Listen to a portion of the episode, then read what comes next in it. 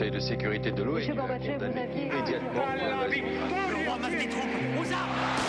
Vous n'avez pas, monsieur Mitterrand, le monopole du cœur. J'ai vu Brezhnev. Les présidents, ils sont pas pour nous. C'est moi Vous pensez tous que César est un con Comment ce groupe d'hommes peut décider pour des millions et des millions d'autres hommes 12, 11, 10, 9, ignition sequence start. Mesdames et messieurs, culture générale. Bonjour, bonjour et bienvenue dans Culture 2000, aujourd'hui consacré à l'Égypte antique. Si vous ne vous rappelez pas de l'Égypte antique, c'est sûrement que vous êtes comme moi et que vous avez tout oublié de votre classe de 6ème, mais heureusement, on est là avec les meilleurs experts pour en parler. Johan, Marlène et Jean-Baptiste, bonsoir à tous. Imhotep Vous avez bien fait votre cahier de vacances? Grave. Vous en avez donné aux gens? On a, on a pelleté du sable à n'en plus finir. Bon bah c'est parfait. Euh, Qu'est-ce que ça vous évoque euh, les pharaons Je vais commencer par toi Johan. Euh, beaucoup de plaisir. Beaucoup de plaisir. Ok, je sens que tu vas être très prolixe. Euh, non, c'est un sujet que tu connais bien ou pas? Pas du tout. Et bah du coup t'as fait comment? Bah, j'ai regardé Wikipédia. Tu veux dire que tu n'apportes aucune valeur ajoutée? Exactement. Non, mais je le Marlène. récite à l'oral, c'est mieux. Ah oui, bah ça c'est pas mal, on va voir ça. Marlène, Euh, bah moi, ça m'évoque euh, tout ce dont je me souviens de ma sixième, c'est-à-dire beaucoup de choses. c'est-à-dire que toi tu te souviens de ta sixième? Bah ouais, vachement bien. Et toi JB, tu te souviens de ta sixième? Alors la sixième un peu moins, mais par contre sur l'Égypte, j'avais un jeu vidéo sur Windows 95 qui s'appelait Égypte et où tu cliquais pour euh, résoudre des énigmes et du coup j'ai T'as beaucoup, résolu des beaucoup, énigmes. beaucoup de bonheur dessus. ouais. Bon, bah écoutez, je vous propose d'écouter un petit extrait sonore pour se remémorer la classe de sixième. Aujourd'hui, la gloire de l'ancienne Égypte n'est plus que ruine et poussière. Et la plus grande des civilisations antiques n'est plus que mystère et obscurité. Ces puissants monuments nous racontent l'histoire d'un peuple qui fut maître du monde, qui créa une civilisation dont la beauté et la splendeur ne furent jamais surpassées. Mais les Égyptiens n'étaient pas que des bâtisseurs, c'étaient des êtres humains semblables à nous. Et ceci est l'histoire d'un homme qui habitait la vallée du Nil il y a 33 siècles.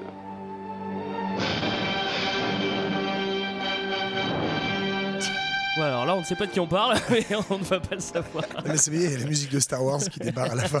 c'est vrai que ça fait un peu ça. ouais. Euh, alors voilà, on est en Égypte. Alors euh, on est en Égypte. euh, moi j'ai envie de faire un petit point euh, géographie, hein, Marlène. On est où? Ah, c'est moi la spécialiste. Bah il me semble, non? Ah d'accord. Bah en Égypte, donc nous sommes en Afrique Bien, du Nord. point. Voilà, super. Et euh, donc euh, sur euh, les rives de la mer Rouge et de la Méditerranée.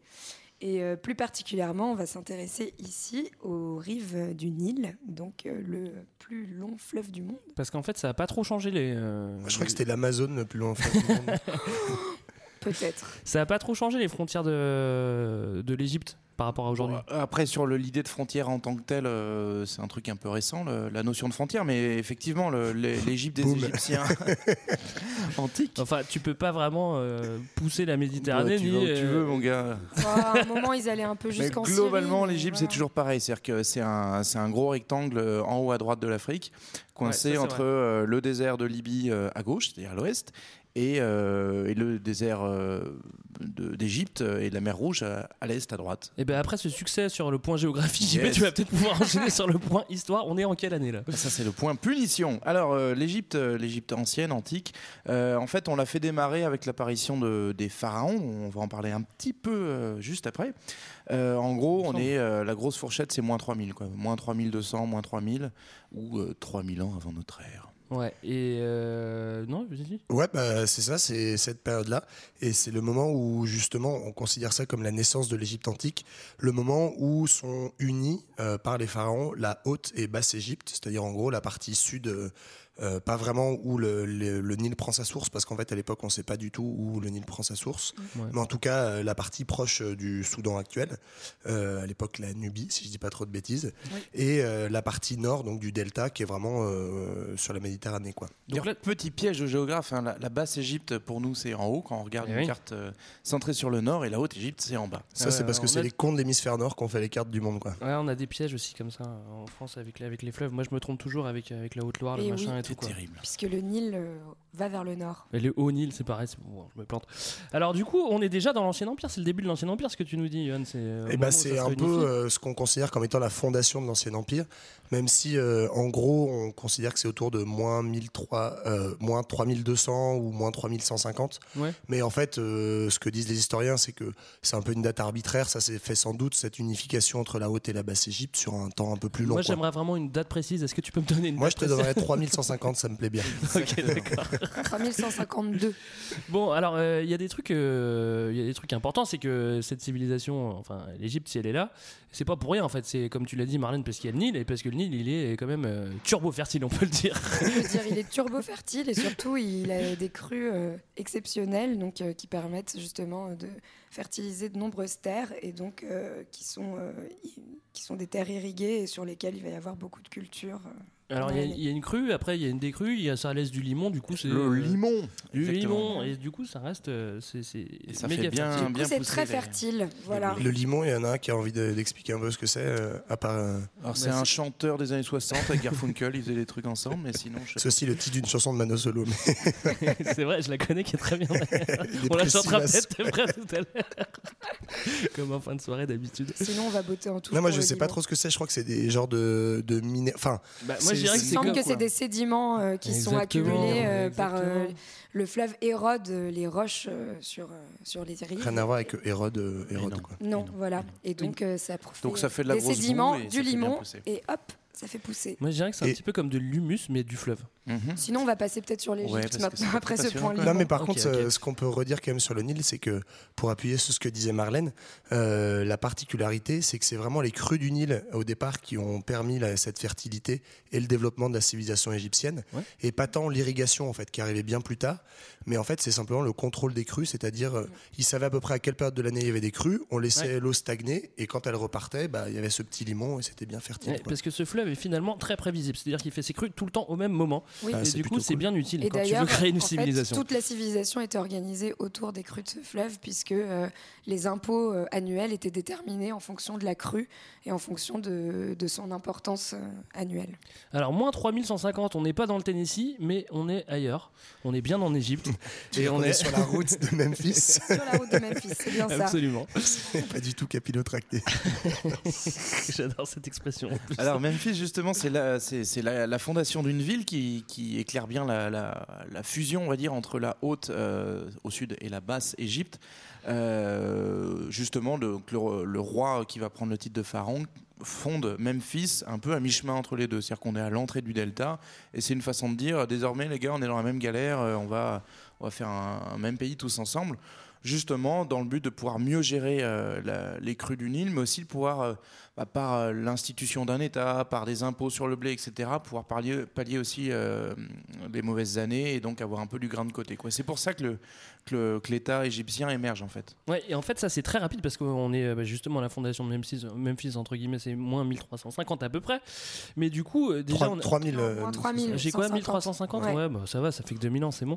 Et, euh, et du coup, il y a déjà en fait tout, tout qui se forme, comme, comme, comme tu viens de le dire, l'État. Et simplement parce qu'il y, a des- y a des excédents et que on- il y a beaucoup, c'est très fertile. Du coup, on met du, du grain de côté et puis on peut faire du commerce et du coup, on a plein de pognon et du Ouais, coup, on peut faire plein de trucs. Quoi. Mais en fait, c'est la conjonction de deux choses. C'est la conjonction de cette fertilité et du fait que tu es une administration euh, qui soit vraiment euh, construite de manière super efficace et super centralisée, qui fait qu'on va pouvoir profiter de cette fertilité pour accumuler des richesses. Et effectivement, on va instaurer en fait les premiers greniers, on va euh, stocker du grain. euh, D'ailleurs, on les stockait dans les temples. Les temples n'étaient pas que des. On parlera après sans doute des pyramides et tout. C'était pas seulement des lieux religieux. Ah, C'était aussi des, euh, hein. c'était aussi des lieux pour, le, pour stocker le, le grain. Et en fait, ça va permettre pendant les périodes voilà, de, de disette d'avoir un petit peu un petit sandwich sous le coude. Quoi. Et il y, a une invi- il y a une invention qui a 5000 ans qui, qui fait encore, euh, qui, fait, qui embête encore Florent Pagny. La motocyclette non, je crois que c'est l'impôt. non Ah c'est oui, ça. à ce moment-là aussi. Bonne transition. Moi, j'aime toujours citer Florent Pagny dans les Ça transitions. recadre un peu, ça donne un repère aux gens. Ben, en fait, oui, effectivement, l'impôt euh, s'instaure, euh, il est levé de façon régulière, donc on a toute une administration qui se met en œuvre. On a à la tête, on appelle ça un vizir, mais en fait c'est un mot qu'on a emprunté après, on l'appelait pas forcément comme ça, mais une espèce de super ministre qui gère et qui s'assure que les sous rentrent. Et du coup, le pharaon, bah, avec tous ses sous, il peut commencer à bien bien déconner, du style, Eh, si on faisait euh, comme un immeuble, mais dans une forme bizarre, et euh, comme ça on pourrait rien foutre dedans. Ouais, mais c'était c'était peut-être plus dur de faire un immeuble C'est un peu aussi comme les îles artificielles de Doha, mais sauf qu'ils faisaient des pyramides au lieu de faire des maps monde en les quoi. artificielles de Doha, elles sont en train de disparaître. Donc finalement, étaient un peu meilleurs. Et du coup, ce qui est assez cool, c'est que là, on a une, enfin, une, c'est une des premières pyramides, non? Exactement, donc ça, Et qui est une des, encore la plus grande. C'est euh, alors c'est pas la, la première, pas hein, la il y en a première, des, ouais. il y en a des plus anciennes, mais effectivement c'est la pyramide de Khéops. Donc c'est à, à Gizeh. C'est marrant euh, cet accent avec lequel tu dis Khéops. Khéops. Logiquement, Euh, il faut le dire avec l'accent marseillais. mais bon. Alors, sachant qu'il s'appelait sans doute pas ça. Khéops, mais plutôt Choufou ou Choufoui. Et en fait c'est les Grecs qui ont appelé ça Khéops, donc c'est bon. Euh, mais oui, DJ Khéops euh, crée sa, sa grosse pyramide, qui est la plus grosse d'ailleurs. la boîte de pyra- la, la pyra- c'est une boîte de nuit, c'est ça Oui, c'est ça. La pi- pi- pi- pi- pi- pyramide. Et, Et, on euh, est et qui- en moins 2500 à, à la louche. Et qui est resté euh, le plus grand monument jusqu'à la construction de la Tour Eiffel. C'est ça ou pas Euh, Ah, je vous ai séché Ah, là-dessus. le C'est, mec. euh, je crois que c'est autour des 160 mètres de haut, un truc comme ça, et 230 mètres de côté. Parce Oui, que c'est comme ça. elle est pas verticale mais en diagonale, euh, le côté est plus long que la hauteur. quoi. Il y a une époque où je l'avais noté. Sans vouloir faire Je de la crois que c'est géométrie. 146 fois 230, mais je suis plus sûre. Ouais. À la, Alors, lou- du à la coup, louche, C'était bon, c'était bon. Alors, Donc euh, coup- tout ça pour dire qu'on répond pas du tout à ta question. de la Tour Non, mais moi, c'était une affirmation. euh, J'attendais pas. Euh, bah, du coup, on a de l'argent, on fait du commerce un petit peu prospère, on construit des méga pyramides. euh, Et puis on a de la population aussi, parce que qui dit en fait fertilité et surplus, Dit Manos. dit euh, on crève Dit un peu beaucoup moins de tôt, Manos. euh, on crève un peu moins tout court, et du coup on se multiplie. Et une ah, grande civilisation, c'est Je pense que tu veux parler de la médecine population. alors De la médecine Absolument pas. J'ai prévu de garder ça pour plus tard, en, en petite fin de podcast. Et du coup, euh, bon, bah, administration, bah, euh, des fonctionnaires, euh, tout va bien quoi, la vie est belle quoi. Sauf que du coup, bah, c'est le problème de, de cet État qui s'installe. Il va commencer à nourrir une caste de hauts fonctionnaires, mais aussi de, de- de grands prêtres euh, qui Ça, c'est encore un- l'État-providence euh, qu'on engraisse. Ah, c'est euh, ça. c'est la bureaucratie. encore les fonctionnaires. C'est cet État qui abuse de ses privilèges. Mais bref, toujours est-il que le pharaon, il faut aussi se dire qu'on est en, entre euh, moins 2000 et moins 3000. Euh, on n'a pas de super outils pour bien communiquer et tout maîtriser son territoire. Donc globalement, on va commencer à déléguer un peu de pouvoir à des espèces de gouverneurs régionaux, à des grands prêtres rare, hein. qui vont assurer le culte. Et puis petit à petit, en fait, ben, les gouverneurs, c'est eux qui exercent la réalité du pouvoir. Et du coup, le pharaon, euh, c'est juste un mec qui s'ennuie dans sa boîte de nuit. Quoi. Ouais, et ça, Ouais, c'est- mais ce qu'il faut dire par rapport à ça, c'est que la particularité du pharaon, c'est que c'est un espèce de roi surpuissant. C'est-à-dire que c'est vraiment le représentant euh, des dieux sur Terre. Est-ce que est c'est l'heure du point pharaon je pense qu'il faut faire un point un pharaon. petit point point pharaon. On a un générique point, point pharaon? Malheureusement non. Pharaon, d'abord, c'est un titre. Alors, même à l'origine, c'est une, c'est le nom de l'institution. En fait, on parlait de l'institution pharaonique, et c'est seulement bien plus tard, je crois, au Moyen ou au Nouvel Empire, que euh, le mot pharaon va de, désigner le, le titulaire du pouvoir. Mais avant ça, c'est le nom Je de. crois que c'est le siège, c'est le, bâtiment. quoi. Ouais, c'est là ça. où euh, le pharaon siège. Quoi. C'est un peu l'équivalent de la Maison Blanche, euh, voilà. C'est un peu comme l'Inca, tu vois, c'est ton titre et c'est ton. euh, c'est, euh, à la fois ton blaze et là où tu crèches. Ouais, voilà. C'est ça. Ta femme. Euh, bah, Qu'est-ce qu'il fait de beau l'Inca? Parce qu'en fait, il- non, on sait pas Ah oui, l'Inca. tu on on est pas- le- on n'est pas au même moment. Je voulais parler Il y a du pas pharaon. Qu'est-ce qu'il fait de beau en le pharaon il fait, En fait, il, à, part, à part représenter Dieu. euh, Non mais, profil. non mais en fait il fait beaucoup de choses. Il est censé être vraiment dépositaire de tous les pouvoirs. Donc tous les pouvoirs lui appartiennent. Simplement, euh, comme tout euh, monarque suprême qui a trop de pouvoir, au bout d'un moment il est obligé de déléguer. Un exemple concret c'est euh, sur le pouvoir religieux. Il est censé, euh, dans les, les textes euh, sacrés euh, égyptiens, il est censé en gros célébrer le culte dans tous les lieux de culte en même temps, ce qui Ouais, est physiquement hein. impossible. Mais en, en gros, ça veut dire que du coup, tout le clergé, les, les grands prêtres égyptiens qui célèbrent le culte dans les différents temples, le font pour et au nom du pharaon. Et c'est ce que disait JB, en fait, c'est à force de cette délégation progressive qu'il va y avoir des, voilà, des, des pouvoirs locaux qui vont un petit peu s'autonomiser et que la première grande période dont on parle là, qui est l'Ancien Empire, en gros, euh, de à peu près moins 3000 à moins 2000, une très grosse fourchette, euh, va commencer un petit peu à s'éroder. Ouais. Et c'est un petit peu euh, l'histoire de l'Égypte antique. En même temps, on parle de 3000 ans, ce qui est quand même énorme quoi et évidemment qu'il y a des hauts et des bas donc ça arrive souvent il y a trois Mais la y a- plupart du temps, ils vivent leur vinaigrette. Pas. oui. il y a trois, trois grandes périodes, trois, trois grands empires, et donc là, bah, là, ça décline, et après, ça va remonter, ça va redécliner, ça va remonter, mais en, en attendant, là, c'est quand même pas cool, parce que, parce que le, pouvoir, euh, le pouvoir central s'affaiblit. Il s'affaiblit et puis en fait, euh, ce, qui, ce qui met aussi fin à chacune de- des grandes périodes de, de chaque empire égyptien, c'est euh, le, le Nil qui commence à péter un câble, c'est-à-dire Ouais. que- qui se dérégule ou euh, des sécheresses qui s'accumulent, donc des mauvaises récoltes et donc ça va accélérer les troubles et euh, l'explosion du pouvoir. Donc c'est comme ça que ça se termine. Moins 2000, euh, en gros, enfin entre euh, ouais, euh, moins 2300, moins 2000, c'est euh, des troubles de partout. C'est euh, chacun qui vit son, son petit pouvoir dans son coin et du coup il n'y a plus de réalité ou d'unité euh, égyptienne. Bah, en fait, euh, si on veut faire un parallèle un peu pertinent, c'est comme aujourd'hui à Paris où François Hollande est décrié à cause d'aller au travail. Il y a une crue de la Seine et euh, c'est la fin. euh, Ouais, c'est sans doute la fin du fait- Lui, ça s'est passé en 5 ans, eux c'était 3000 ans. Quoi, Ouais, bah, désolé, ça arrivé plus que vite chez 3 nous. fois en 3000 ans. Lui, c'est arrivé 3 fois par an. Bah, il y en a qui sont meilleurs que d'autres, écoute. Alors du coup, moi j'ai l'impression que c'est toujours un petit peu des, c'est toujours un petit peu le même cycle. Donc là, Moyen Empire qui arrive, on est en moins 2000, et du coup, bah genre, euh, eh bah, qu'est-ce qu'on va faire? On va s'étendre, on va, on va, euh, on va faire de l'irrigation, on va développer l'agriculture, on va faire tout ça, et du coup, ça va aller vachement mieux. Et c'est toujours. euh, une En autre- fait, juste faut préciser pourquoi est-ce qu'on parle de trois empires, euh, parce sinon on a l'impression que ça tourne un peu en rond. C'est que, euh, en fait, on parle de la fin d'un empire au moment où justement cette Haute- Égypte et basse Égypte se- ne sont plus unifiées. Donc en gros, fin de, de l'ancien empire, euh, il y a des bastons régionales et ils sont plus ensemble. Ouais. Et puis il y a des. Ah, vois, en fait, c'est la partie sud de la Haute Égypte du coup. Euh, qui euh, arrive à reconquérir le nord. Et en fait la capitale se déplace de Memphis à Thèbes. Et du coup c'est plutôt la civilisation issue de Thèbes qui va voilà c'est là que vont être les pharaons. Et c'est de là que va naître le second empire euh, pas celui de Napoléon III mais euh, le Moyen Empire euh, qui s'étend en gros je crois de à peu près moins 2000 à euh, moins 1500 quoi 1500, si on compte Thèbes- la période intermédiaire. Thèbes, qui là euh, n'est plus du tout une ville sur le delta du Nil, ouais, pardon. plus rock'n'roll non plus, mais euh, qui se situe euh, bien plus euh, en amont du fleuve, Ouais. donc plus au sud quoi plus au sud. Haute Égypte. Exactement. Alors il y a un truc cool qui arrive aussi, c'est qu'on découvre aussi euh, sur, euh, sur les rives de la mer Rouge, c'est des, des mines d'or, c'est là, c'est sur, le, sur le- les rives de la mer Rouge? C'est alors oui, c'est entre entre le entre le Nil et la mer Rouge, c'est dans, dans, dans le désert qui correspond. Alors c'est pas uniquement du désert, plus on va vers le sud d'ailleurs, euh, qui correspond à la, à la région de la Nubie. Euh, donc c'est euh, c'est une un territoire qui est dépendant du Nil, mais bien plus en amont, et euh, qui euh, était déjà en discussion un peu avec les Égyptiens. Et, euh, et là, patatras, euh, plutôt que discuter, on va plutôt s'emparer de votre territoire et de vos ressources parce que c'est bien plus marrant. Et c'est plutôt cool d'avoir de l'or. Parce que tu peux faire des beaux masques, tu peux faire des trucs dans ta tombe et tout. euh, peut enfin, faire des tu- beaux sarcophages. mais Ouais. à l'époque tu peux pas faire d'argent parce que l'argent n'existe pas Ouais, mais Bim. bon, ça va en arranger certains par la suite. Mais c'est pas juste de l'or, c'est aussi de la pierre, et puis euh, c'est aussi du manos. Et là encore, on fait arriver des manos un peu nouveaux, les Nubiens, qui sont du coup une population noire et qui vont euh, jouer Du Sud. un, un noir du sud.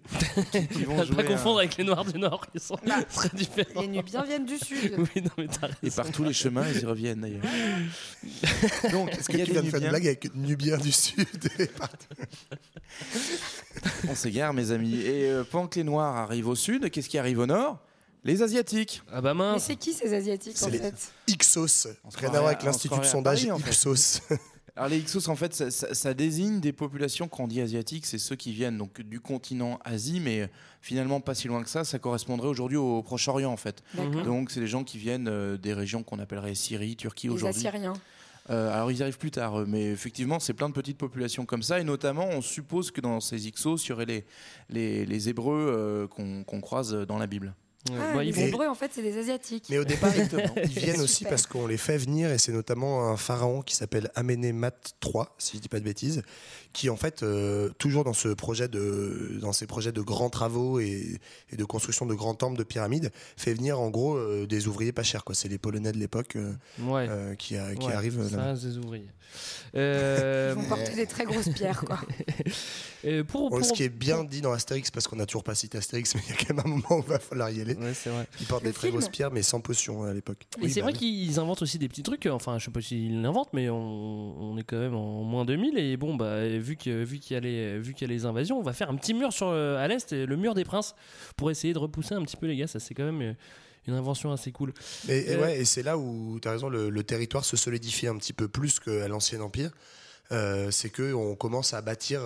Alors, euh, JB dirait pas des frontières, mais en, tout- non, mais en tout cas un territoire plus délimité et des, des frontières défensives vis-à-vis des, des envahisseurs. Parce que qui dit euh, territoire avec beaucoup de richesses dit aussi euh, Territoire à protéger. euh, territoire à protéger parce que pas mal de pilleurs et Eh de oui, gens qui viennent eh se oui, servir. Absolument, absolument. Bah, des étrangers encore. Et alors justement, c'est le souci de ces étrangers, euh, c'est que à force d'accueillir toute la misère du monde, entre les Noirs et les Asiatiques, on s'en sort plus. Et en fait, ce qui Rien se passe changé. surtout, c'est que On pourrait appeler ce podcast OSS 2000 ou pas ce qui se passe, c'est que progressivement, les, ces populations-là, en fait, vont être intégrées euh, dans, notamment dans l'armée euh, égyptienne, et vont prendre de plus en plus de pouvoir, et progressivement vont rogner sur le pouvoir du pharaon. Et donc là encore, le pouvoir central s'affaiblit. On est, on est vers euh, moins 1700, moins 1500, et, euh, et du coup, en fait, les Nubiens et euh, les Ixos, euh, donc nord et sud, vont finir par s'allier pour prendre le pouvoir. euh, et donc mettre fin aux, aux dynasties euh, égyptiennes. Tu veux dire. Et- Donc là, c'est la fin du Moyen Empire déjà? Exactement. Exactement. Et notamment, ils y arrivent. Ils y arrivent grâce à une technique militaire de ouf qui est le char. Et c'est les Ixos qui ont inventé le, le char qui sera après ça, repris par les mal. Égyptiens. Euh, c'est dommage parce que c'est vrai que bon en fait ça c'est pendant ces 3000 ans euh, d'Égypte antique euh, c'est un truc qui, qui arrête pas de, de croître c'est les arts euh, l'écriture bon l'écriture une fois que tu l'as inventé bon, c'est bon c'est fini mais en tout cas pas on, continue écrire Ça, c'est fait. on continue à La écrire roue, le la, feu. popu- la population augmente et euh, la religion aussi elle change un petit peu quand même pendant ces 3000 ans et du coup euh, ben, on va arriver au nouvel empire on est en moins 1500 c'est ça? Exactement. Ouais. Alors là, c'est pareil. Là, il y a un petit peu vengeance, c'est-à-dire qu'il y a grosse conquête, c'est-à-dire que les Syriens qui sont venus un petit peu euh, nous taquiner aux frontières, on va dire bon bah euh, c'est bon, euh, maintenant c'est nous qui allons chez vous. Exactement. On va un petit peu coloniser tout ça. Quand je dis on, hein, c'est pareil, hein, c'est pas la France. hein, c'est- Non, là, c'est l'Égypte, C'est hein. les Égyptiens, c'est ça. Donc, ils vont aller euh, faire un petit tour du côté de la Syrie et euh, conquérir donc euh, une partie de la Syrie et de la Méditerranée. Voilà. Ouais. Donc ils vont jusque- jusqu'au territoire actuel de la Turquie. On appelle ça chez les Hittites à ce moment-là. Voilà, Et- c'est pour ça que le territoire n'a pas beaucoup changé globalement, mais il s'est un peu- Enfin, il était quand même beaucoup plus étendu à l'époque euh, Et- du Nouvel Et Empire. en fait, c'est marrant de voir que ça s'étend euh, progressivement.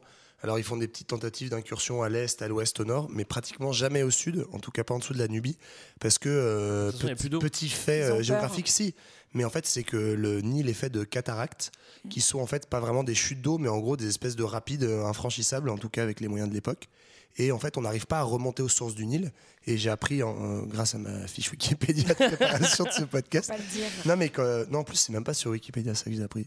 Mais euh, que on a- c'est seulement au 19e siècle qu'on a réussi à trouver la- les sources du Nil. Et voilà, ça c'était une prise de tête pour pas mal de- d'explorateurs.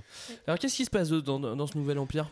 Mais il se passe aussi pas mal de choses en termes de, de consolidation de l'État et aussi en termes de religion, parce que euh, donc on est de nouveau face à des, des pharaons qui viennent plutôt du plutôt du sud et qui vont fonder un espèce de sanctuaire euh, nouveau à Karnak. Euh, donc on est on n'est pas très loin de, Pas en de Thèbes, Bretagne. pas en Attendez, Bretagne. attendez, je comprends plus rien. On est à Memphis, on est à Karnak, euh, au bout d'un moment on est à Luxor. Je, sais pas, je mondialisation, comprends plus rien moi. Ils avaient fait des, des ponts entre le monde entier. Donc ils ont à Karnak, ils n'ont pas planté des menhirs parce que c'était déjà fait. Ils se sont du coup dit on va on va faire des nouveaux petits temples et notamment on va mettre en avant une divinité qui était plutôt une divinité locale et qui va Mm. s'imposer comme la divinité centrale, le nouveau dieu solaire qui s'appelle Amon ou Amon. Rien à voir avec Benoît. Non. Pourquoi Voilà. Benoît Hamon. Ah oui. En tout cas, toujours pour faire un petit point géographie, là, du coup, euh, Karnak, on se situe à côté de Thèbes. Bah, excusez-moi, hein, mais on n'est plus du tout, on n'est pas, on est toujours pas sur le détail du Nil, et donc le centre euh, du pouvoir Ça reste euh, au sud. C'est le Reste Grand plutôt au sud, euh, en Haute-Égypte. Ok, bon, alors euh, moi j'ai pas grand chose à dire sur le Nouvel Empire, no- notamment Si, parce que j'y ai pas vécu, mais après il y a peut-être quelques des invasions. Alors moi j'y ai vécu un petit peu et euh, non sur le pour rebondir sur le fait religieux là avec euh, effectivement la divinité Amon qui prend le dessus il y a juste un mec qui a envie de faire chier un peu tout le monde qui s'appelle Akhenaton AKH. Euh, voilà qui Il vient de Marseille. qui vient- qui vient de Marseille, euh, qui invente un nouveau style musical sur la cannebière et qui, avant ça, euh, décide d'inventer une nouvelle religion. Et en fait, on estime, alors c'est toujours les, les- les grandes formules un peu comme ça, mais que c'est le, le premier inventeur du monothéisme, euh, parce que c'est le premier qui va dire, bon les gars, on arrête avec Amon, Osiris, euh, tout ça. Ah non, on n'arrête pas avec Amon. Si, justement, enfin, si, Ah, lui, en on gros, met il dit, on met Aton à la place, qui est un autre roi, alors je sais Il plus, change un autre euh, dieu. Plus En fait, c'est pareil, de la même façon, euh, c'est toujours le dieu qui domine, c'est le dieu solaire, c'est le soleil. Quoi. Mais ça, c'est Donc, normal. hein. euh, à l'origine, on l'appelle Ré ou Ra. Il devient ensuite Amon, euh, Amon-Ré. D'ailleurs, on- quelquefois, on fait des petits mix. Et euh, Akhenaton va tenter le, le gros bluff. Alors, d'ailleurs, Akhenaton change son nom pour ça. À l'origine, Mm. il s'appelle Amenophis IV, ce qui envoie plutôt du steak. Moi, je trouve ça cool. hein. Ce qui renvoyait à, à- à plutôt Amon. En Exactement. plus, aurait pu Et donc, appeler euh, A4, quoi. Tu vois, ça, c'est pas mal. Quoi. Rappeur. et donc, Akhenaton, ça veut dire celui qui fait plaisir à Aton, justement, parce qu'il veut l'honorer. Bon, on écoute Aton. Silence. Le dieu va venir. Que raconte cet imbécile? Il dit que le dieu va venir. Quel dieu? Il approche. Attends. Attends. Regarde. Il se prosterne devant la face du soleil.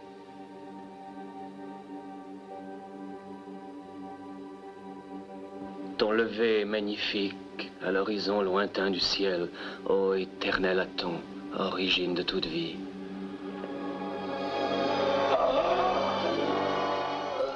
C'est ce qu'on appelle un orgasme atonique. il a l'air de mourir, là, pourtant. hein. Moi, j'ai pas l'impression que.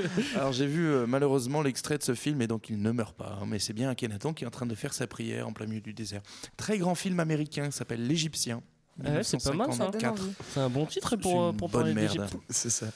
Mais Akhenaton, pour euh, revenir là-dessus, du coup, lui, en fait, il- son, son truc foire complètement. Parce que euh, dès le suivant, euh, il est considéré comme hérétique et on arrête de célébrer Aton et on revient au polythéisme classique avec. Amon, euh, roi, roi du soleil. euh, Ça, c'est un peu les allers-retours. Hein. C'était Et indécis. donc là, on pas va plutôt veut, être avec Toutankhamon. Exactement, Voilà. Toutankhamon, c'est le, celui qui suit Akhenaton, qui est un peu plus célèbre parce qu'on a retrouvé sa momie avec tout plein d'or et tout, Ouais. et, euh, mais, Mais- qui notamment dans son œuvre a, a rétabli le culte d'Amon. Mais qui est un peu surfait d'ailleurs, euh, apparemment. En fait, euh, on croit tous que c'est un, un très très Moi grand. je crois rien du tout mec. Si, si, moi j'étais persuadé que c'était un super grand pharaon. Et en fait, j'ai découvert c'est juste parce que comme c'est le seul dont on a retrouvé le corps, du coup, il est connu. quoi. En tout cas, il a quand même une tombe qu'on voit. hein. elle, est, elle est pas mal cool. Toi-même, tu sais. Mais Euh, donc du coup tout ça pour dire que voilà le, le- le nouvel empire se caractérise par euh, cette, cette euh, religion donc recentrée sur Amon à part l'épisode AKH et puis euh, par euh, on va vraiment étendre les conquêtes au maximum et du coup aussi en échange on va étendre les ennemis et donc euh, s'exposer aussi de plus en plus à, à, bah, à des, in- à des invasions. Ah oui, parce qu'il y en a pas mal qui arrivent. Il y a les Assyriens, les Perses, les Macédoniens et puis même euh, Alex. Et ben Alex c'est Bah, un Alexandre Macédonien. le Grand, c'est un Macédonien. c'est ça. Exactement. On a, on a juste fait un peu la nique à Ramsès II quand même. euh, Non, on y reviendra qui- qui peut-être tout à l'heure, ouais. Mais euh, effectivement, Pauvre en tout cas, les. Ramsès. Pauvre Ramsès. R2. Stay in peace. Euh, ouais, donc en gros, ouais, d'abord il y a les Assyriens en moins 700, donc c'est la grosse, euh, le gros empire montant euh, qui est situé en Iran, Irak actuel. Il se venge un peu, quoi. Exactement, parce que c'était un petit peu fait marave par les Égyptiens dans un premier temps. Ce qui paraît, il méritait. 200 ans plus tard, plus tard, c'est les Perses. Enfin bref, tout ça pour dire que globalement, la civilisation égyptienne et, et l'institution pharaonique, quand bien même elle survit à ces invasions, euh, globalement, elle est plus vraiment portée par des, par des Égyptiens eux-mêmes, mais plutôt par les envahisseurs successifs, qui comprennent le truc. C'est-à-dire qu'on castagne bien le pays, on va bien se faire plaisir en, en pillant les récoltes et en chopant toutes les ressources, mais on se proclame pharaon ou on met un pharaon local, et comme ça, on fait en sorte que les Égyptiens soient, soient contents, puisque le, le Malin, pharaon, c'est celui qui garantit euh, l'équilibre dans, dans le cosmos. En même temps, les gars, ça faisait 2000 ans que c'était les seuls à être riches euh, autour de la Méditerranée. Il y a un moment, Ah, ça s'est oui. su. Et il fallait bien que ça profite aux autres. Quoi. Mais euh, du coup, on s'approche euh, de plus en plus euh, de, de- de- Enfin, on est de plus en plus contemporain à l'Empire romain, et là, ça va pas sentir bon quand même pour, euh, pour les Égyptiens. Bah, ça sent de moins en moins bon, ouais, parce que euh, donc là, on va avoir euh, la dynastie des, des Ptolémées qui est mise en place, donc euh, justement euh, à la suite de l'invasion euh, d'Alexandre le Grand, qui va euh, qui va euh, mettre euh, son général, donc Ptolémée, à la tête de la nouvelle dynastie. Et donc cette euh, dynastie, elle va durer euh, assez longtemps puisque euh, Alexandre le Grand, on est en moins 325 et elle s'étend jusqu'en euh, 30 avant Jésus-Christ. Donc c'est une très longue dynastie Et en fait, de en gros, culture c'est- grecque. Ouais, c'est ça. En gros, c'est les Grecs. Enfin, pour remixer ensemble nos cours de sixième, c'est aussi parce que l'accélération du déclin de l'Empire vient aussi du fait qu'il y a d'autres civilisations qui commencent à émerger. Et, euh, de l'autre côté de la Méditerranée, les Grecs et puis ensuite les Romains qui arrivent. euh, Mais ce qui, est, ce qui est assez marrant, c'est qu'en plus, me- pour les Grecs, la civilisation égyptienne, c'est aussi de l'Antiquité, parce que quand tu remontes à Oui. 2000 ans en avant, c'est vraiment de l'Antiquité pour les Grecs. Et du coup, c'est Et d'ailleurs, c'est c'est pour assez ça drôle, qu'il y a hein, n'est-ce pas une- c'est- c'est hilarant. Et c'est pour ça qu'il y a une petite fascination d'ailleurs de- des, des Grecs et des Macédoniens quand ils débarquent, une espèce de respect pour cette vieille civilisation. Et donc, par conséquent, bah, c'est pour ça que Ptolémée, alors pas lui directement, mais son successeur prend le titre de pharaon. Et c'est aussi pour ça qu'ils vont essayer de faire un, un syncrétisme, un, un mélange entre les dieux grecs et les dieux égyptiens. On va faire Ils un vont- sacré bordel, ça. hein. Exactement. Un peu, et ça dure assez longtemps d'ailleurs, parce que même les Romains vont finalement toujours euh, continuer d'avoir des cultes euh, à des dieux égyptiens, et notamment euh, le culte d'Isis, qui, euh, sera, euh, tout- enfin, qui est toujours un culte à Rome euh, au 1er siècle après Jésus-Christ. La seule peut-être différence entre, entre les, les Grecs et les Romains, c'est que, en gros, les Grecs vont amorcer un, un petit Il y en a qui ont des sandalettes en cuir et les autres non. Exactement. les autres ont des pas la Les autres ont torche les de l'autre draps, côté. et les autres non. Et il y en a qui ont du lin. Exactement, mais sinon, c'est aussi que les Grecs, en fait, Mais sinon, je voulais dire un truc sérieux. mais les, nos, amis, nos amis grecs, euh, en fait, ils amènent un peu l'Égypte dans le commerce méditerranéen. C'est que aussi avant ça, les Égyptiens, en gros, ils faisaient du bateau sur leur petit fleuve, mais ils faisaient pas trop les malins quand fallait aller sur la mer. Alors que les, les, les Grecs, pardon, eux, sont très intégrés dans le commerce méditerranéen et donc vont fonder une nouvelle capitale, Alexandrie. Donc voilà, on est vraiment euh, au bout du delta euh, sur, sur la côte méditerranéenne. Mm. Et là, on va intégrer l'Égypte et ses richesses au commerce méditerranéen. C'est ça qui va attirer les Romains d'ailleurs. Et du coup, Alexandrie et euh, l'Égypte vont Alexandra. devenir un carrefour entre, euh, à ce moment-là, entre l'Europe et les civilisations plus orientales. Et surtout à ce moment-là, avant euh, l'essor euh, de Rome, Alexandrie est la première euh, cité méditerranéenne. Et petit à petit, la culture grecque va euh, devenir, euh, enfin en tout cas, la civilisation grecque va devenir moins, moins, importante. Et les Romains vont s'imposer jusqu'à faire de l'Égypte d'abord un royaume vassal, puisque dès l'époque de César, c'est César lui-même qui va réinstaller un des Ptolémées à la tête euh, de, de l'Empire. Donc ça c'est moins 40, moins 50 Voilà, ouais, euh, moins 59. Et puis euh, ensuite, euh, Et paf, ça fait 3000 ans d'histoire en une demi-heure. Voilà. Et le compte est bon. jusqu'à ce que ensuite euh, Octavien, futur Auguste, donc euh, premier empereur romain, euh, prenne l'Égypte en 30 avant Jésus-Christ et euh, là euh, décide d'en faire vraiment une province romaine, donc euh, complètement euh, vassalisée et sous le Intégré à l'Empire. intégré à l'Empire. Et Auguste est le premier à refuser le titre de pharaon et Mhm. justement à mettre fin à euh, cette civilisation égyptienne. Et il a pas trop de respect non plus aussi pour, pour la Non, religion. du il coup, a et plus trop de respect pour la religion. Parce que c'est quand même euh, dingue. C'est quand même dingue d'avoir 3000 ans, 3000 ans avec les mêmes dieux, enfin bon presque, avec des tentatives de monothéisme Ouais, et ça des bouge, petits trucs hein. comme ça, ça bouge un petit peu. Mais 3000 ans et au bout d'un moment, t'as un Romain qui arrive et fait Bon, arrêtez, vous conneries là, on va. on Non, mais va les dieux, les vont toujours exister, c'est juste que du coup, l'Égypte Ah, va devenir. non, vont toujours, enfin, le culte existe toujours, mais l'Égypte va devenir une civilisation. Moi, de temps en temps, une, je vois, une euh, société assez particulière temple, hein. avec les Romains, qui, avec les citoyens romains, puis les citoyens euh, grecs euh, d'Alexandrie, puis les citoyens égyptiens, enfin qui en fait sont pas citoyens et qui jouent plutôt le rôle euh, d'esclaves et de paysans Mmh.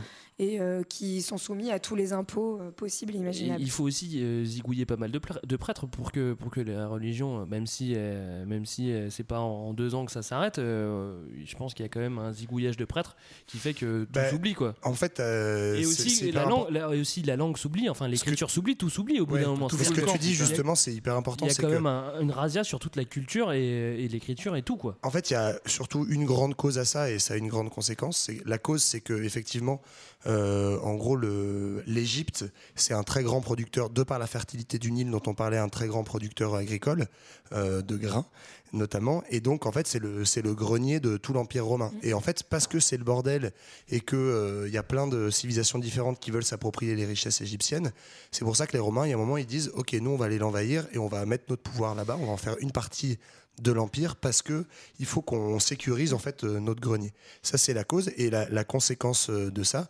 c'est que du coup on va être euh, bien vénère sur les traditions euh, égyptienne, on va fermer tous les temples et interdire euh, le- la transmission de ce savoir-là. Et c'est comme ça que le hiéroglyphe, euh, pendant euh, S'oublie. 2000 ans quasiment, on ne saura pas comment. euh, Enfin, il y aura plus de transmission des hiéroglyphes. Mais Il va falloir en plus- attendre un petit moment avant de... En plus de ce rôle de grenier à blé, c'est aussi une manière de punir l'Égypte, qui, euh, puisque en fait Cléopâtre, qui est la dernière euh, à la tête de la dynastie des Ptolémées, va s'allier à euh, un autre, euh, à Antoine, contre euh, Octavien qui devient Auguste. Et en fait, c'est dans le cadre Antoine de le guerre. chanteur ou Ouais, Antoine le chanteur. Et c'est dans le cadre des guerres civiles en fait que euh, l'Égypte va s'opposer à celui qui va les gagner et donc euh, être puni.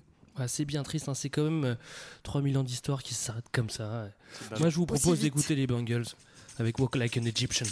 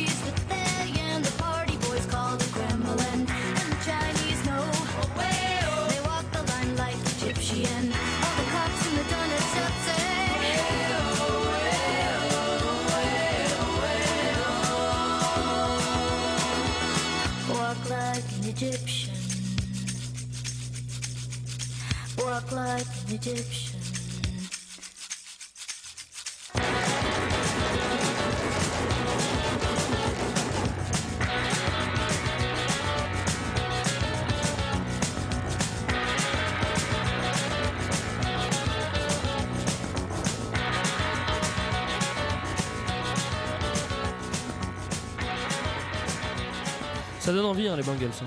Ça donne envie de vivre en Égypte. Là, j'étais vraiment transporté Ouais, là, en Égypte. était en Égypte, ouais. C'était vraiment parfait.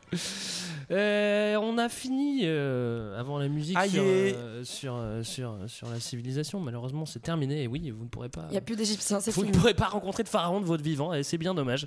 Mais par contre, on va quand même pouvoir parler de qui y vivait à l'époque. À part les pharaons, quoi. À part les pharaons, parce qu'il y avait un gars qui dirigeait tout le monde, mais il dirigeait qui Alors justement, il dirigeait, il dirigeait, Bah, il dirigeait. En gros, c'était une, structure sociale euh, quand même Basique. assez hiérarchisée. Hein. C'était pas encore la, la- la grande démocratie euh, égalitaire que nous ne connaissons toujours pas d'ailleurs. Euh, Bien il y dit, avait Qu'est-ce qu'il est engagé, ce garçon Bien balancé. une grande majorité d'agriculteurs, puisque on l'a dit, c'était quand même beaucoup une production, la production agricole qui était à la base de cette civilisation-là. Euh, ce qui est intéressant au niveau de l'organisation, c'est que les agriculteurs n'étaient pas propriétaires de leurs terres ni de leur production. Et on revient sur euh, cette institution pharaonique qui était hyper euh, forte et centralisée. Quand tu veux dire pharaonique, tu veux dire qu'elle est très grande ou tu veux dire que Elle est très, très grande et très au pharaon. Non, mais les- la- toutes les terres sont de propriété publique et la production des agriculteurs, elle est de propriété publique. Donc, en gros, le pharaon a, a droit de. Enfin, toutes les productions lui appartiennent. Et, euh, et ensuite, donc, euh, une partie est laissée aux producteurs et le reste est stocké dans les, dans les greniers de. C'est pas que les productions qui lui appartiennent au pharaon, apparemment, il a le droit d'avoir euh, des meufs aussi, non? Il y a de la meuf, euh, il y a de la meuf. Bah, en fait, euh, C'est le seul à avoir. C'est le- ça. C'est- Non, mais Mais t'as là, tu raison, parles c'est- de pharaon, il a le C'est droit le à toutes seul à avoir le droit d'être polygame. Et ça, c'est quand même Exactement. incroyable. hein. On est dans une, dans une société qui est monogame, euh, strictement, avec le mariage qui est hyper cadré juridiquement et tout. Il y a un divorce, il y a des pensions alimentaires et tout. Par contre, le pharaon, lui, c'est open bar. Bah, arrête. Non, c'est sûr. pour de vrai, pour de vrai, true story. Euh, par contre, le pharaon, euh, lui, bah, de base, en fait, il épouse euh, toutes ses sœurs. Ensuite, euh, il épouse. Et ses filles, et Bah, de ses base. filles. Ah oui, Et c'est la base. Ouais. On parle beaucoup de Euh, Christine non, ça, c'est Boutin, ma je trouve, dans fille. Culture de... Ça, c'est ma fille, ça, c'est ma sœur, elle reste avec Non, moi. mais mieux, quand- dès qu'il fait une alliance, à chaque fois qu'il conclut une alliance avec une puissance étrangère, le souverain étranger doit lui fournir ses deux filles. Alors si le mec a Ça, pas c'est de filles, normal. il se démerde. Mais, mais par contre, Pharaon, il donne rien en Ouais, échange. bon, hein. comme les mecs comme Ramsès, il y avait 100 enfants. Sur les 100, t'en trouves, tu trouves bien deux filles. Quoi. Peut-être plus. Hmm. Et donc, du coup, euh, du coup ouais, euh, Pharaon, il a de la meuf, il a du blé, euh, la belle vie, quoi. C'était. c'était euh, Mais là, on vient de se faire euh, mais- bas de l'échelle sociale, haut de l'échelle sociale. Non, non, ça, mais c'était petite encartade parce qu'il n'y a, pas que- il y a pas qu'un pharaon qui, qui se tape un ses sœurs. pharaon, 3 millions d'agriculteurs et des agriculteurs. bon. Et ça, c'est l'Égypte. Voilà, hop. Non, parce qu'il y a. Bah, Il y a de pas- l'artisan à gogo aussi. C'est-à-dire Bah que oui. euh, toutes les traces euh, qu'on a aujourd'hui euh, sont aussi le signe d'une civilisation de bâtisseurs où tu as du coup des tailleurs de pierre, des gens qui bossent dans les mines, des gens qui sont artisans, artistes, on fait pas vraiment la différence, euh, des gens qui sont peintres, des gens qui travaillent le cuir, qui fabriquent des armes. Enfin, il y a, il y a aussi une- une- un artisanat qui est très très développé. Et encore une fois, URSS avant l'heure, les, les artisans sont pareil, payés directement par le trésor public, enfin par l'argent public. Euh, c'est un peu un système d'intermittent à l'ancienne. non mais pareil, voilà, ils, ils vivent pas de, de vendre leurs petites statuettes devant le sphinx pour les touristes. quoi. Au cas où, je préfère préciser. mais par contre, les, les artisans et les ouvriers, c'est pas exactement la même chose. C'est-à-dire qu'il y a les artisans justement euh, qui ont un, on va dire, un- on va dire des ouvriers qualifiés, un vrai savoir-faire. Tu veux dire, Et c'est l'architecte Et les autres, c'est les OS. les ouvriers. bah ouais, non, mais Voilà. parce que les ouvriers, en fait, il y a tout le débat sur esclavage, pas esclavage, mais c'est beaucoup, euh, y compris des populations étrangères, qu'on fait venir pour fabriquer euh, ces grands monuments que sont les temples, les pyramides, etc. Ou aussi des, des paysans, en fait. Il y a une, une corvée annuelle, c'est-à-dire qu'au moment où les, les champs à cause de la crue sont pas exploitables, bah, c'est le moment où on va emmener les paysans pour faire une petite visite guidée des chantiers. Et tiens, si tu peux porter une pierre au passage, c'est cool. C'est Elles sont Bah, le tige avant l'heure, si, les travaux d'intérêt général. prends ta pierre, prends ta pierre. Euh, bah, des ouvriers, des paysans, euh, bah, ça suffit pas pour faire une société, ça. Il faut Bah non, il y a aussi une vraie bourgeoisie dans cette société-là. Ah, bah ça, c'est une, bo- ça, c'est, Ça, c'est une société important. qui marche. Ça, ça nous avec une bonne Alors, les bourgeoisie. marxistes diraient que la bourgeoisie euh, sans capital, ça n'existe pas, Marine. me- Bah, excusez-moi, moi je suis tellement de droite que j'assume totalement le fait de, de parler de bourgeoisie. Bon, ne déjà. vous battez pas, ne Voilà. vous battez pas. Euh, donc euh, on peut en parler. Donc oui, puis, enfin, on parlait de bourgeoisie, euh, notamment à propos de toute l'administration euh, qui est euh, accolée bah, justement euh, au pharaon et à l'institution du pharaon. Donc euh, notamment tous ses scribes et tous les fonctionnaires euh, qui travaillent pour lui. Et qui se charge de, par exemple, de récolter les impôts, qui se charge de quoi d'autre D'écrire. Bah, d'écrire aussi. D'écrire Ça, des C'est trucs, déjà c'est pas cool. mal, hein Voilà. C'est déjà pas mal. Et, euh, Et d'ailleurs, on les appelait la classe au pagne blanc, donc j'imagine qu'il doit y avoir des pagnes blancs. et est-ce que. ouais, Ouais, je ouais. sais pas. Et- Il y a les pagnes blancs et les pagnes bleus, c'est comme l'école blanc et l'école bleue. quoi. Et il y a, les cl- il y a le clergé Tu vois, aussi. il y avait les OS aussi. C'est complètement marxiste comme société. Il y a également bien. tous les prêtres qui font tourner les temples. Et là encore, faut distinguer en fonction Il du faut les faire tourner, en les temples. C'est-à-dire que t'as, si tu es le, je sais pas moi, le prêtre de, de Zobek, euh, ben, tu es moins important que le prêtre d'Amon euh, qui, euh, qui va accumuler les richesses. Quoi. Donc en fonction de dans quel temple tu te trouves et quel dieu tu, euh, tu, tu assures le culte, eh bien, euh, du coup, tu as une place plus ou moins importante dans le clergé. Mais globalement, le clergé, là encore, c'est une fonction plutôt dominante. Ouais. Ouais, ils sont plutôt riches. Euh, on, a, on, a, on a entamé euh, l'esclavage parce que c'est vrai qu'il y a une question. A- la Bible dit qu'il y avait beaucoup d'esclaves. Après, il y, a les, il y a des égyptologues qui disent Moi, j'en sais rien. Je, bon, moi, je, je- je- Toi, je t'as pas transmets juste. hein. Que J'ai des- pas d'avis quel est l'avis là-dessus. de la Si, France moi, je pense que Greg Greg, t'as un avis là-dessus. Tu poses le débat. Non, j'ai pas, j'ai pas d'avis là-dessus. C'est juste que. il y Je a- pense que la Bible est égyptophobe, c'est ça, tu veux le dire? Bah, J'ai entendu ça, après j'en suis pas convaincu, et j'ai entendu ça par des égyptologues, et après c'est vrai que la Bible, et c'est vrai qu'on s'est beaucoup basé sur la Bible pour, euh, pour, euh, pour raconter l'histoire de l'Égypte, après c'est vrai que la Bible est peut-être un peu égyptophobe, mais Bah, je n'en sais rien, encore en une fois, fait, je n'ai ni écrit la Bible, ni, ni, Non, ni mais vécu à ce moment-là. Visiblement, ce, avec euh, peut-être pas mal de pincettes, mais de ce que j'ai cru comprendre aussi, ce serait exagéré. euh, le, le- en fait, on aurait dit que c'était que des esclaves qui avaient construit tous ces grands bâtiments. Euh, en fait, c'est archi, ce serait archi faux. Euh, par contre, il y aurait. Ça c'est des pincettes donc, ce serait archi faux. non, mais parce que. Non, là où je Je dis des pincettes, tes c'est parce Bon, que. c'est parce qu'il y aurait bien des esclaves, mais qui seraient en- essentiellement des populations étrangères, euh, Donc qui ça seraient va. En gros des prisonniers, non mais des prisonniers de guerre, de conflits, etc.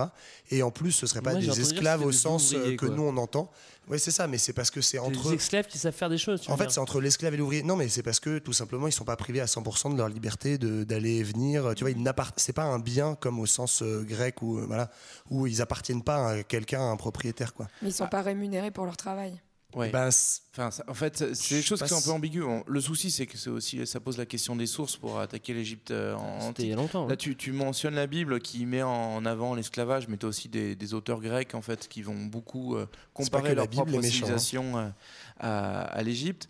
Euh, globalement, ce que trouvent les, les archéologues sur le terrain, et notamment autour, par exemple, des grandes pyramides, c'est que ben il y avait toute une ville avec des installations pour permettre en fait aux ouvriers d'avoir des conditions de vie à peu près normales. Donc après, va savoir dedans, il y a des ouvriers qui sont payés ou qui euh, font leur corvée, mais tu as aussi euh, des, des esclaves sans doute. Mais là encore, on n'est pas dans le système euh, tel qu'on peut se le représenter où les mecs ils se prennent des coups de fouet Ouais, au bout de ouais, champ. ouais. Mais c'est vrai que c'est c'est vrai que dans les dans les euh, dans, dans les clichés de l'Égypte, enfin dans les films ou les machins, Bah ouais, les mecs ils sont à coups de pour faire les. Et puis vas-y, tu montes ta pierre et voilà. Bon après bon. Alors euh, qu'en ça, vais c'est pas- un peu le. Ouais, Je vais pas juger, je vais Qui pas. part de fantasme collectif. Exactement. C'est juste dans la momie, ça. Et puis ils faisaient ça en sifflotant, l'air tranquillou. Hein, euh, Ça se trouve ouais. Et ça Euh, se trouve, ils avaient vraiment la potion de Obélix qu'on voit dans Astérix Mission Cléopâtre, et du coup, c'était peinard pour faire ça. Bah, du coup, on, on a des qu'on ait des esclaves ou qu'on n'en ait pas, on arrive quand même à faire euh, des méga pyramides. Alors ça, c'est quand même un exploit euh, architectural à, à l'époque. Et on a utilisé des techniques. Toi qui, toi qui, toi qui t'y connais, Johan. Bah, je suis tu peux me raconter pyramidologue, comment, donc euh, tu je peux peux me raconter comment on fait une pyramide? Et bah alors, il fallait des pans inclinés euh, sur lesquels on pouvait faire rouler les pierres et les faire monter progressivement, je crois. Et puis, euh, pas mal de pyramides aussi se faisaient euh, par un système plutôt d'escalier. euh, comme, euh, Mhm. comme en fait on voit les pyramides aztèques, etc., là, qui sont en escalier, Ouais. où en gros bah, tu construis un plateau de base et puis par-dessus ce plateau, les construis un anciennes, plus petit, puis d'ailleurs. plus petit, en, comme des cercles concentriques, sauf que c'est pas des cercles, c'est des carrés. Quoi. En gros, tu veux dire que si jamais t'es esclave, vu que tu mets 200 ans à construire une pyramide, vaut mieux faire les deux premières années parce qu'au moins t'es au sol et t'as pas besoin de monter la, la Voilà. pierre tout en haut, quoi. Non, mais celle-là, celle euh, escalier, c'est notamment celle de Saqqara, qui est une des plus anciennes et, et dont l'architecte est assez connu grâce à Astérix, notamment, puisqu'il s'appelait Imhotep. Excellent. Et apparemment, mais apparemment, euh, effectivement, euh, les égyptologues savent très bien comment on construisait les bases des pyramides, c'est-à-dire comment on commençait, on acheminait les pierres depuis le Nil. Voilà, on sait qu'on avait un certain type de pierres, des pierres calcaires, etc. Comment est-ce qu'on les faisait monter au départ? Par contre, on sait effectivement pas trop comment on terminait les pyramides, comment on allait jusqu'au bout. Ah, moi j'ai une question, du coup, est-ce que ça sert vraiment de base pour les extraterrestres, les pyramides? Alors, si on en croit la source de Stargate, euh, c'est indubitable en Ouais, fait. hein. Parce que dans le cinquième élément aussi ils disent ça. Peut-être qu'on pourrait dire déjà ce que ça veut dire pyramide. Euh, pyramide. Moi, je sais pas. Exactement, c'est le petit pain pointu. oh, c'est euh, mignon, ouais, c'est mignon. regarde. C'est beaucoup, ouais, simplement c'est parce clair que c'est que- beaucoup moins romantique que Il les. n'y a pas eu une petite erreur de frappe sur la pierre de Rosette, franchement, parce que pour arriver à ça, genre, euh, ça, ça veut dire petit point Ils ont pointu. mis un chien non, à la mec. place d'une tête d'oiseau et du coup, on n'a rien compris. En fait, le, le souci, c'est que alors, la pierre de Rosette, donc euh, pour ceux qui ne savent pas, c'est la, la pierre qui nous a permis de déchiffrer les hiéroglyphes et qui fait qu'on sait lire maintenant des, Avec notre des- ami les petits Champollion. bonhommes et les petits faucons. Mais ça, ça arrive au 19e siècle, sauf que les Égyptiens, on les connaît d'avant. Et en fait, on les connaît à travers les Grecs. Et du coup, la plupart des mots qui nous permettent d'appréhender la civilisation égyptienne, C'est des mots sont grecs. des mots grecs. Donc pour Ah les Grecs, ouais. quand ils ont eu ce, ce truc-là, ils se sont dit, oh, on dirait un petit pain pointu. Et voilà. Il doit y avoir des drôles de boulangeries. euh. Et d'ailleurs, obélisque, ça veut dire broche. Oh, bah, Voilà. incroyable. Euh, là, c'est plus crédible. pardon. Et du coup, Obélix alors. euh, on, on en a chose. parlé un petit peu, mais peut-être qu'on peut, on peut aller un petit peu plus loin. Elles servent à quoi ces pyramides? C'est des tombeaux, oui, mais. Euh, Bah, déjà, on l'a pas dit, effectivement, c'est des tombeaux. non, Ah, on que- l'avait pas dit. Bon, bah, tu vois, je te l'ai Mais pas de n'importe qui Ah, quand même. pas C'est ça, non, mais c'était le, le- les tombeaux des, des pharaons. Et euh, l'idée, en gros, dans la, religion euh, égyptienne, c'était euh, la mort a une signification très importante parce qu'on croit en une forme de vie éternelle. Mais pour ça, il faut que l'âme s'élève jusqu'au ciel. Et donc la pyramide, symboliquement, c'est le tombeau qui permet de protéger le corps pour que l'âme s'élève jusqu'au ciel. Oui, parce qu'on n'a pas beaucoup parlé de la religion, mais c'est vrai que les, Grecs, ils vouent un culte à la mort. Et c'est un petit Alors, peu les la- Grecs sans doute, mais les Égyptiens encore plus. Surtout. Mais par Greg contre, a bien sur- suivi l'émission, tout Sur les pyramides. L'Inca, peut alors, qu'est-ce qu'il fait? Qu'est-ce qu'il fait là-dedans l'Inca petit cowboy. sur, les, sur les pyramides, par contre, si on peut juste peut-être préciser que c'est nous, on a l'impression qu'ils passent leur temps à faire des pyramides et que ça les occupe. En réalité, c'est plus au début. Ça doit de- pas mal occuper 200 ans quand même. Non, non, il faut, par exemple, la, la pyramide de Khéops, on considère que c'est 30 ans qu'il a fallu pour la construire. Ah, c'est pas si ouf que ça. Mais par contre, Ils ont fait quoi pendant qu'on- 3000 ans, du coup les Ils ont fait les Ils sont hyper emmerdés. C'est Ils surtout sur pas les, bosser premiers, 40 heures, euh, ouais. les premières phases de, de la civilisation égyptienne où on construit des pyramides. En fait, on va s'arrêter euh, de faire des pyramides monumentales avec le Nouvel Empire. Donc c'est surtout en gros de moins 3000 à moins 1500 que chaque pharaon va essayer de se faire sa petite pyramide. Donc il y a les trois qu'on connaît à Gizeh, mais en fait il y en a plein d'autres. Puis il y a celles qu'on- dont on a perdu On trace. dit Gizeh, moi je crois qu'on disait Gizeh. On dit Gizeh, mais il l'a mal dit. Et, euh, et par ailleurs, hein. euh, du coup, pour, pour revenir à, à leur fonction, donc cette, cette idée effectivement de, de permettre le, le voyage dans la mort, euh, ça, ça montre aussi que du coup, la conception même de la religion et de la mort, elle évolue dans le temps. Quoi. Absolument. Et voilà. non, mais pas. N'hésitez pas à bien vous réveiller. Si, moi je vais grave me réveiller Ouais. pour parler des momies. Alors parle-nous des momies. Parce Ah, que euh, non mais c'est en lien avec le non en plus euh, alors, je suis désolé je, je vais faire une confession je n'ai jamais vu la momie Non, non plus, je l'ai pas vu. Voilà. Euh, comme Je pendant suis pas 30 sûr de pouvoir supporter ce film. Est-ce qu'on parle j'ai du, un, du j'ai film avec The Rock. Ouais, mais euh, peut-être The qu'un jour je me le taperai quand même. donc on peut parler des momies ou c'est Vas-y, interdit, vas-y, c'est- parle-nous c'est des tabou, momies. euh, sans avoir vu Non, le film non, non, non. Non, absolument. mais parce que dans, dans ce rapport à la mort, justement, euh, en gros, il y a deux choses qui sont très importantes c'est l'âme et le corps. Et la Rousseau. La chanteuse. Et Oh, j'y vais, on était dessus sur la même. Moi, je l'avais préparé, c'est pire. L'âme. et l'âme et le corps. Et en gros, pour. euh, Bah, je vois pas ce qu'il y a d'autre en même temps. Au bout d'un moment, euh, l'âme, le corps, euh, tu vas pas inventer d'autres. Bon, bah, excuse-moi, je t'ai coupé. C'est peut-être les premiers à l'avoir inventé. Quoi. Et bref, et donc en gros, il faut, euh, pour accéder à la vie éternelle, il faut séparer les deux pour que l'âme puisse partir du corps. Donc il faut vider et purifier le corps. Donc il y a tout un tas de techniques pour euh, garder le corps intact, c'est hyper précieux. Donc on le vide en gros de tous les organes internes. voilà. Euh, donc d'abord, euh, à la première époque, on le vidait de ses entrailles. Après, on apprend des techniques plus perfectionnées qu'on a, enfin que visiblement Marlène avait appris Oui, en sixième. on Donc, retirait le cerveau par les narines. Voilà. Et ça, moi, j'ai trouvé ça Ah super Moi, il fort. faudra toujours qu'on m'explique comment tu fais parce que, Avec une grosse à paille. part avoir des grosses narines, je vois pas. Mais... Bref. Comment ça s'appelle? C'est un embaumeur, celui qui, qui embaume. euh, Exactement. c'est ça? C'est le mec qui embaume. Et Ouais, surtout, mais- on mettait tous les organes dans différents petits. euh, Dans des, Dans, dans des petits pots? dans des petits pots. Non, on faisait quoi? Des porte-clés, des choses comme ça? Des... C'est ça. Ah, tu les, Non, tu ça les- des restait, dans le, abat-jours, ça euh. restait dans le sarcophage. ou à proximité parce qu'il faut que le mec soit au complet malgré tout pour euh, faire son voyage vers la mort. Quoi. Voilà. Donc, euh, faut pas perdre un bout de viscère. Mais du coup, on vide, voilà, on vide tous les organes, la peau pour la préserver. Donc il y avait des techniques différentes. On mettait plein de sel, euh, voilà, comme pour faire sécher du jambon. Mais il y avait. Miam, on était dans un torchon et ça. hop, à Non, table. En fait, c'est comme le magret séché de notre auditeur favori, qui euh, du coup, bah, tu mets du gros sel et puis après, t'entoures de bandelettes euh, pour bien faire sécher le corps et tu mets le tout dans une petite boîte qu'on appelle un sarcophage. Une grosse et trois après, ça se retrouve Grosse, grosse encore. boîte. Enfin, 5000 ans après. Et euh, ça c'est pour ça c'est pour les, les notables, c'est pour les pharaons, on leur fait des trucs comme ça. Mais est-ce que je sais pas, moi je me rappelle d'un truc, je sais pas si je dis peut-être des bêtises, mais ta vapeur. et à un moment on mettait les gars dans le Nil, non quand même, comme c'est comme on les, comme on les mettait dans le Alors non ça c'est dans, dans l'histoire c'est de Jésus et Moïse. ouais, Ouais, c'est ouais, c'est dans Le Prince d'Égypte, le dessin animé. Non, mais c'est vrai, il y a pas du tout de ça, effectivement, d'où je sors ça Il y a une démocratisation de, de, de la pratique de l'embaumement. C'est-à-dire que euh, à partir de, de moins 2000, si je dis pas de bêtises, le- ça devient aussi pour le people de base. quoi. C'est-à-dire que toi aussi, euh, fais-toi embaumer à la maison. Alors, je sais pas s'ils vendaient des kits pour le faire soi-même, mais euh, toujours est-il que... Euh, yourself.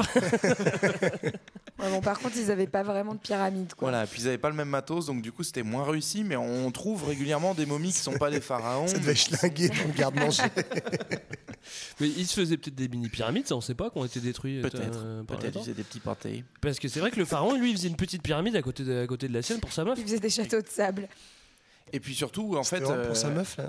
Ah oui, la petite pyramide à côté, c'est pour sa femme, non? Ah C'est pour non, tout, non, non, c'est euh, C'est pour son chien Non, par contre, il y avait souvent des cimetières autour de la pyramide où on, on enterrait, c'est vrai, les proches du, euh, du défunt. Donc ils étaient sans doute momifiés, mais ils n'avaient pas leur pyramide à eux. On vérifiera tout ça. Yes. Et donc on fait tout ça en fait pour aussi parce que c'est les dieux qui nous le demandent. Et Bah oui. euh, on n'a pas du tout parlé des dieux. Moi, ça me fâche un petit peu. Ah, parlons des dieux. Bah moi, j'y connais rien du tout. Alors, il va euh, falloir que tu nous parles. il y a des euh, bonnes histoires sur Moi, les j'ai peur quand JB se fâche. Mais non, mais c'est on va voir Surtout à propos commune, des quoi. dieux.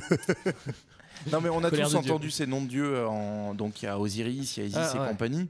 Alors. On peut peut-être en situer quelques-uns les plus importants. Donc, par exemple, Osiris, euh, c'est euh, le premier pharaon. C'est un dieu, mais euh, dieu qui est censé avoir créé le- le- l'institution pharaonique et ensuite il la, il la délègue aux hommes et à son fils. Euh, et en fait, euh, il se marie avec sa sœur Isis. Normal, jusque-là tout que va bien. Classique. Jusque-là, c'est classique, Voilà. hein, une famille du Nord. Euh, on, on les embrasse d'ailleurs. Et, euh, Osiris et Isis. Oh, mais, tu- mais tu ne peux pas dire ça Oh, pardon. Et donc Osiris euh, et Isis, c'est un peu le, le couple modèle de, de l'Égypte. C'est-à-dire que globalement, euh, si tu veux être un bon mari, tu fais comme Osiris. Si tu veux être une bonne C'est femme un peu Brad et égyptienne, Angelina, quoi. tu es, une bonne. C'est ça, c'est pareil. Exactement. Et d'ailleurs, Isis, elle est tellement dévouée que Osiris, il va lui arriver euh, des petits soucis. Il va, euh, en fait, il est tellement parfait qu'il suscite la jalousie de son frère qui s'appelle Seth. Alors Seth, en plus, il a une tête de, de tapir. C'est c'est pas, c'est pas, c'est pas pas une tête de avantageux chien non, non, c'est un espèce de fourmilier de- du coin. Mais Osiris, il a une tête de quoi? Osiris, il a une tête de d'homme avec une petite barbiche. Donc, Ça revenons. Revenons à notre fratrie. Donc, Osiris et Seth euh, se tirent un peu la bourre. Et en fait, Seth, il va faire un truc pas très sympa c'est qu'il va découper son frangin en rondelles. Euh, Beaucoup de morceaux, quand même, hein. Pour, euh, pour s'assurer que le type puisse pas revenir. Donc, euh, entre 14 et 16 morceaux de- de- d'Osiris qui vont être dispersés. à- J'aimerais bien savoir qui est l'égyptologue entre 14 et C'est 16. une grosse, grosse controverse.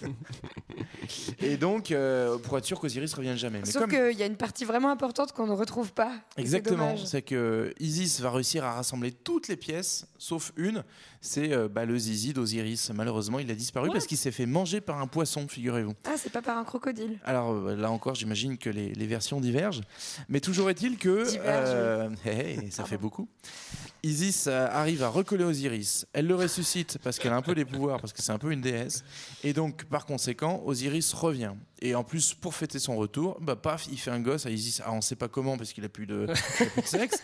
Donc Mais il a si, dû avec la terre fertile du Nil. Ouais, où il a fini avec les doigts, sait pas trop. Mais JB, en vrai, tu veux pas Enfin, propose ton scénario à Hollywood, quoi. Parce que... Je comprends pas pourquoi ils le prennent pas. Ça fait 10 ans que je leur propose. Parce que là, du coup, Osis, Osiris pardon, et Isis donnent naissance à Horus. Qui a une tête de faucon, donc lui, il est un JB, peu il va falloir que tu t'accroches hein, parce que là je comprends plus rien. moi. Je suis sûr que les auditeurs comprennent. Isis et Osiris ont un enfant qui s'appelle Horus, qui a une tête de faucon. Alors on va savoir pourquoi. Pas de chance. Et donc Horus, lui, son idée, c'est de se venger de, de Seth. hein. Vous vous souvenez, à l'origine, c'est Seth qui avait Oui, découpé oui, papa. oui. Sept têtes sept têtes de Et tapir. donc pour ça, Tête de tapir, je répète. Donc tête de faucon contre tête de tapir et ça se termine en grosse fight façon Manos avec euh, Shen et compagnie là. Et donc là les mecs ils se mettent dessus mais grave grave grave. Ils se mettent tellement grave dessus que paf dans la bagarre Horus il perd un œil Ah bah merde. et Seth il perd son sexe. Enfin il perd, Encore il perd ses testicules pour être plus précis. Ah, c'est pas Donc pareil. vraiment les deux sont très blessés. D'ailleurs Horus la, la petite légende dit que pour se, pour se pour se soigner son œil il aurait inventé le maquillage. En gros il s'est dessiné un faux œil parce qu'il lui en manquait un et donc c'est à partir de là que le maquillage se répand. Mais qu'est-ce qu'il vaut mieux en fait Perdre son œil ou son sexe? Eh ben visiblement testicule. c'est match nul. C'est match nul jusqu'à ce que Osiris revienne dans la boucle. Un peu vénère en se disant Wow, wow, wow, maintenant c'est mon fils Horus qui gagne et Seth, tu rentres à la maison, sinon j'envoie toutes les créatures de l'enfer. Donc il là, était pas mort, Osiris. non, il était, il était, il était recollé, quoi. Fallait pas trop qu'il bouge, mais. En vrai, euh, la série euh, Santa Barbara n'a rien inventé, quoi. Exactement. En termes de Moi ça me rappelle un sketch de. Chevalier Las Palais où ils prennent le train. Non, non, on s'arrête. Toujours est-il que Seth euh, finit par accepter et Horus devient pharaon à la suite de son père. Et donc voilà, ça, on- ça fonde un petit peu. Il y a l'idée que l'institution pharaonique, elle a été fondée par, euh, par les dieux. Par les dieux. Eh ben je sais pas comment je dois enchaîner avec, Avec ça. Seth Gecko, t'as pas un son Seth Gecko à nous mettre pu mettre un son Seth Gecko. Est-ce que vous voulez parler d'autres dieux peut-être? Parce que là c'était assez clair quand même. Je pense qu'on a je fait pense qu'on je pense qu'on peut se dire au revoir après une voilà. histoire comme ça. à mon avis. Alors, Écoutez, je vais ouvrir un blog Merci, un petit JB, peu où je pourrais génial. librement m'e- m'exprimer. Je vous parlerai l'histoire de Ra et de la conquête du jour et de la nuit. Un petit arbre généalogique, non? Non, mais c'est vrai que c'est compliqué. Il va falloir se renseigner sur les dieux. Des conseils de lecture, des conseils de films? Euh, la momie. La momie, ouais, bah déjà la momie. On les a tous cités. hein. Si, en, en lecture, quand même. euh, merde, comment- Black et Mortimer. Le... Non, non, mais je suis La sérieux. raconte. Attends, les égyptologues Le te disent, et je- et Dieu je sait que j'en connais des égyptologues, non mais que c'est hyper bien documenté. euh, je sais plus comment ça s'appelle, mais en gros ils vont découvrir le, le temple de, essayer de trouver la tombe de Ramsès II dans je sais plus quelle pyramide. Bref, euh, retrouvez ça chez vous. Voilà, une Black super info. Sinon, il y a c'est Astérix, hein, en plus simple. Ouais, on pourra faire ça aussi. Bah, moi, je vais vous conseiller d'écouter euh, Akhenaton et, et ses potes. Et puis, on se retrouve la prochaine fois pour euh, parler de quoi? Eh bien, on se retrouve la semaine prochaine Maximo. pour écouter Little Maximo. Non, plutôt euh, Che. El Che Commandante. Allez, à la prochaine fois. Ciao. Et c'est dans deux semaines en plus, hein, c'est pas la semaine prochaine. Imhotep Bye à tous. bye. Les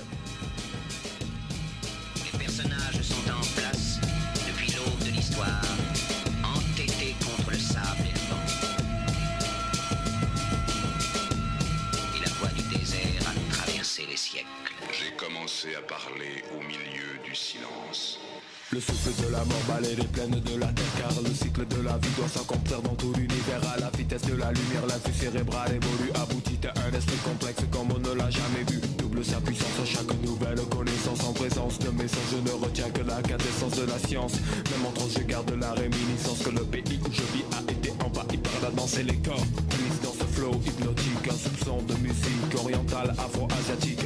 En de mêmes termes, la prophétie renaît 3275 ans après. La spiritualité l'emporte sur les forces matérielles. La puissance divine en extension descend du ciel. Prends garde, prends garde humain Car le reflet de ta vanité Va sortir du miroir et t'étrangler. Nos ancêtres le savaient, pour cela ils ont écrit. Aujourd'hui à quoi cela a servi? Le temps tue le physique l'esprit demeure, rien ne parvient à le briser Le pharaon contestataire prend le nom d'Akhenaton, se vante à sa nouvelle adoration, à ses poèmes, à ses prophéties. Pharaon contestataire, Pharaon poète, Akhenaton inventa l'humanisme. Amenophis IV va changer de nom et de dieu et de capitale. Le nouveau dieu s'appelle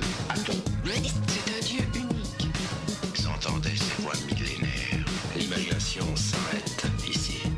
L'humanité entière sous le joug de quelques matières De métaux et de pierres, comment demeurer sincère? C'est ce qui jadis perdit l'être de chair dans un réalisme d'anthropomorphisme. On solaire Mystique, père de l'islam, Mon âme t'envoie dans les flammes. Car mon cœur est pierre noire, mon souffle est oriental. Mon œil droit est en croissant, mon œil gauche une étoile. La poussière lèche, les contours blancs des mosquées. Et la voix de Bilal s'échappe du haut des minarets. Je sens des frissons dans mon dos résonnant comme un appel. Du côté des contrées où le soleil se lève dans le ciel. Des places ciselées de cuivre jaune, une odeur de thé. La chaleur m'assomme, des milliers d'unités. Un centre immuable, d'un motif qui revient et revient invariable. Les légions de la force du 7 aux quatre points de l'horizon Assurent la sécurité sempiternelle. Rayon racti, superbe et suprême Dans la voûte céleste, inonde le double pays de Kempt. J'ai créé une fresque et le texte est une arabesque.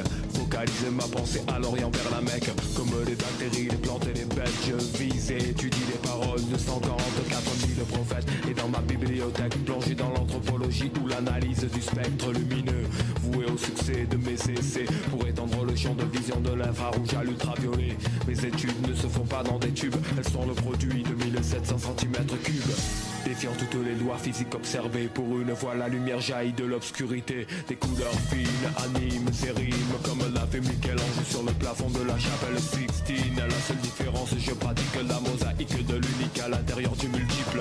Tel calife al-Mamoun qui prévisance naguère Je ne réclame que des livres anciens. Pour butin de guerre car mon dogme est de savoir de ce que l'homme a laissé jour avant la destruction de la partie orientale de notre histoire. Le tiers-monde et sa misère matérielle? L'Occident et sa misère spirituelle, la connaissance mutuelle pour qu'il existe un lendemain. Pharaon revient. La descendance d'Aton, née de la chimère d'un pharaon poète, eut plus de chance que celle du patriarche de Karnak. C'est le dieu unique d'Akhenaton, le notre père des chrétiens et des musulmans, qui fit ressurgir dans la poussière de Thèbes ses chapelles et ses mosquées. Si profonde et si vaste que soit la science, remercie sans cesse le Dieu. Jamais ne s'accomplissent les intentions des hommes. C'est ce que le Dieu ordonne qui s'accomplit.